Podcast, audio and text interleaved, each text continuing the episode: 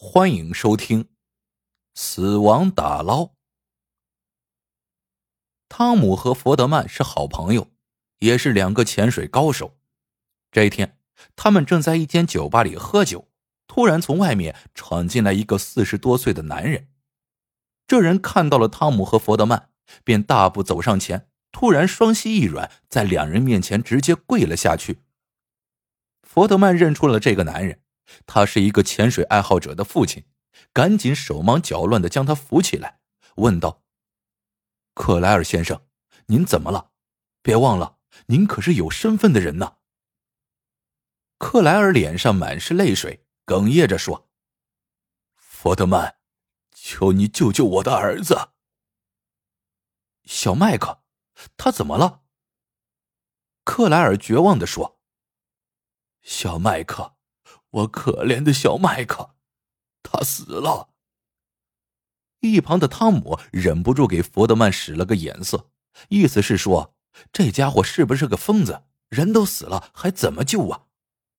佛德曼却没有理他，只是急切的问：“死了？小麦克怎么会死呢？”克莱尔抹着眼泪告诉他说：“一个星期前，小麦克独自去了南非。”随后不久便传来了死讯，原来小麦克在潜动过程中意外丧生了。福德曼也流下泪来。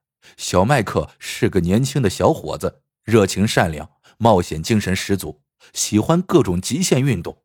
福德曼一直非常喜欢他。他问克莱尔自己能帮着做些什么。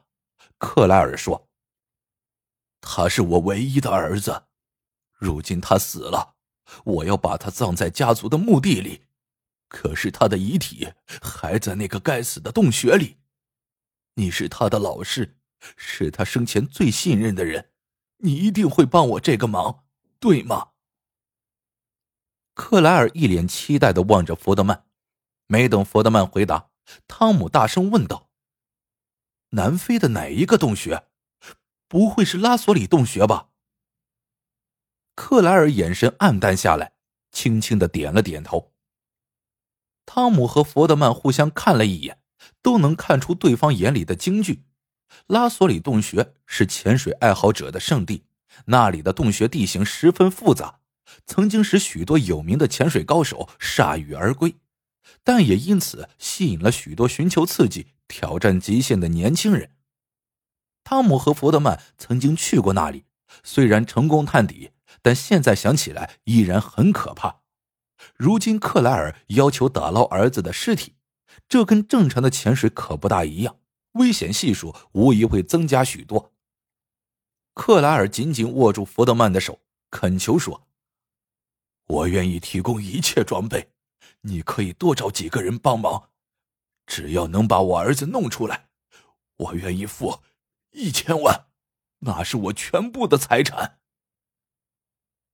福德曼缓缓的说：“我不要你的钱，麦克是我的好朋友，他死了，我愿意为他的父亲做任何事情。”第二天，汤姆和福德曼就开始着手组织潜水者。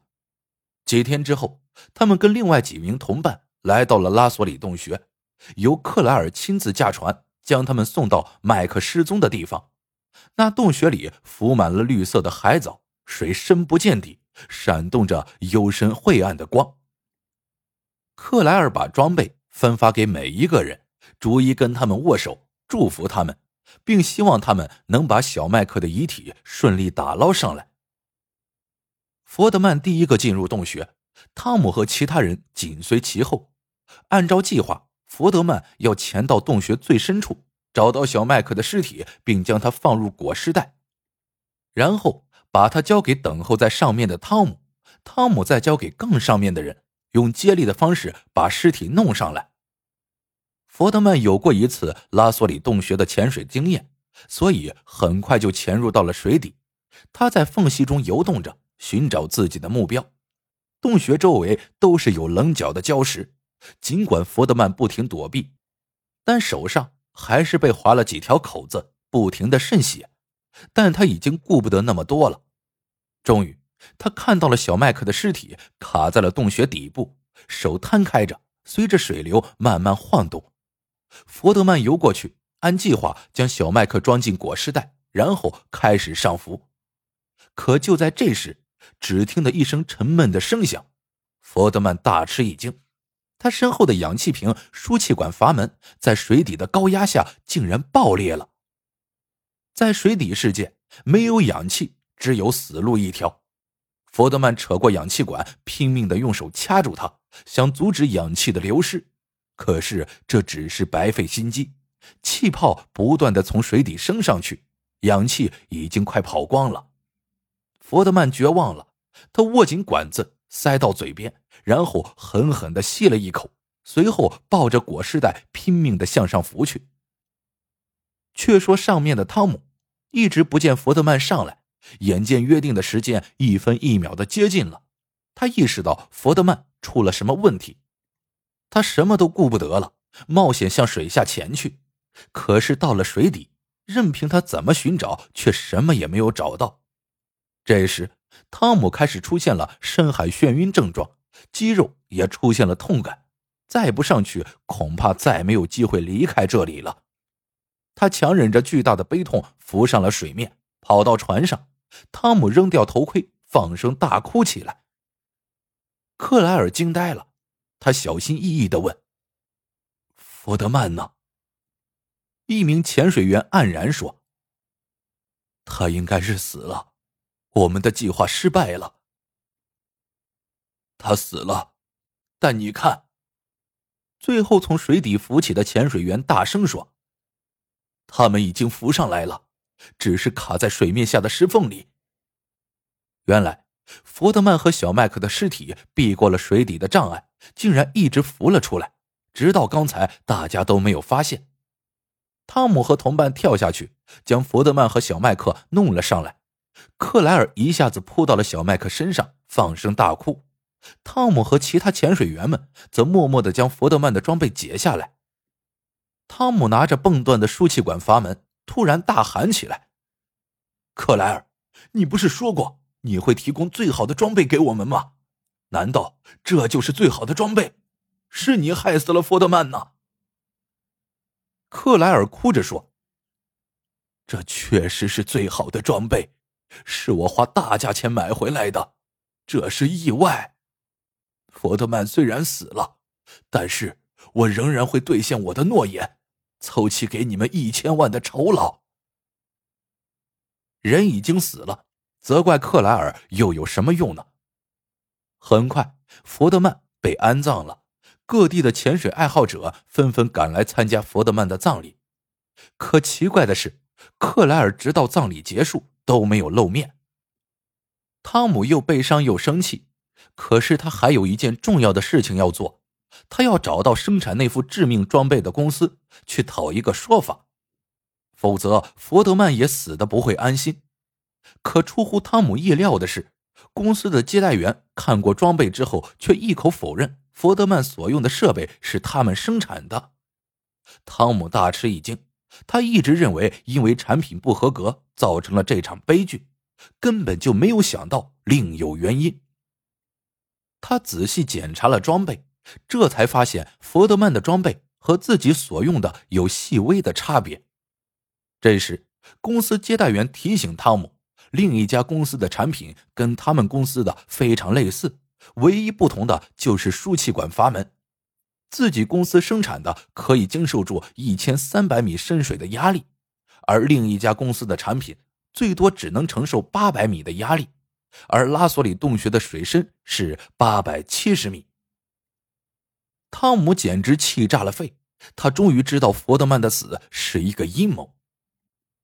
汤姆想起，在现场是克莱尔亲手把装备发给了每一个人，一定是他故意把劣质装备发给了佛德曼。汤姆找到了克莱尔，愤怒的冲他大喊：“为什么？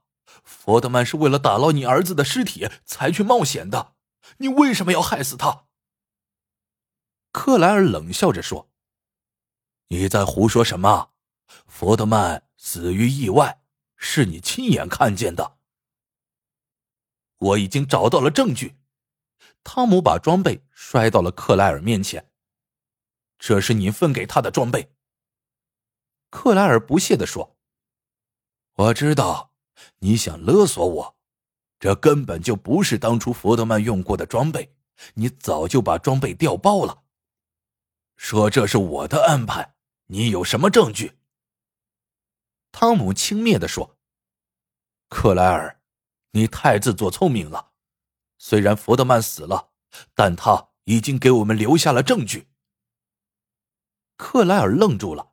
他不停的摇着头，不可能，不可能，这个计划天衣无缝，你是找不到证据的。汤姆握着那套装备说：“福德曼被打捞上来的时候，手依然紧紧握着氧气管，而当我掰开他的手时，发现他的手被下面的礁石划出了许多伤口。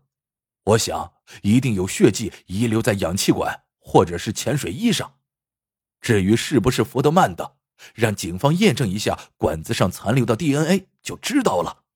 你就等着坐牢吧！哈哈哈哈哈！克莱尔突然放声大笑起来。坐牢？我的儿子死了，我活着还有什么意义？我已经给小麦克报了仇，我早就什么都不在乎了。克莱尔像个疯子一样哭够了，又痛哭起来，断断续续的说：“你猜的不错，佛德曼是我害死的。我的小麦克本来就是一个好孩子，可自从他认识了福德曼，就疯狂的迷恋上了潜水。我劝过他很多次，可他就是不听，结果把命送到了这里。”如果不是福德曼教会了他潜水，他又怎么会死？是福德曼杀死了他，我当然要为我的儿子复仇。汤姆指着克莱尔，痛心疾首的说：“你难道不知道，佛德曼是为了对朋友的义务，想成全一个父亲的爱子之情才来的？你怎么下得了手啊？”克莱尔歇斯底里的喊道。你只知道一个父亲对儿子的爱，但你知道一个父亲对害子仇人的恨吗？为了给我儿子报仇，我宁可毁掉整个世界，何况一个区区的佛德曼。汤姆逃出了克莱尔的家，他觉得面对的是一个疯子，他能做的就是把所有的证据提供给警察，他相信警察。一定会还福德曼一个公道的。好了，这个故事到这里就结束了。喜欢的朋友们记得点赞、评论、收藏，感谢您的收听，我们下个故事见。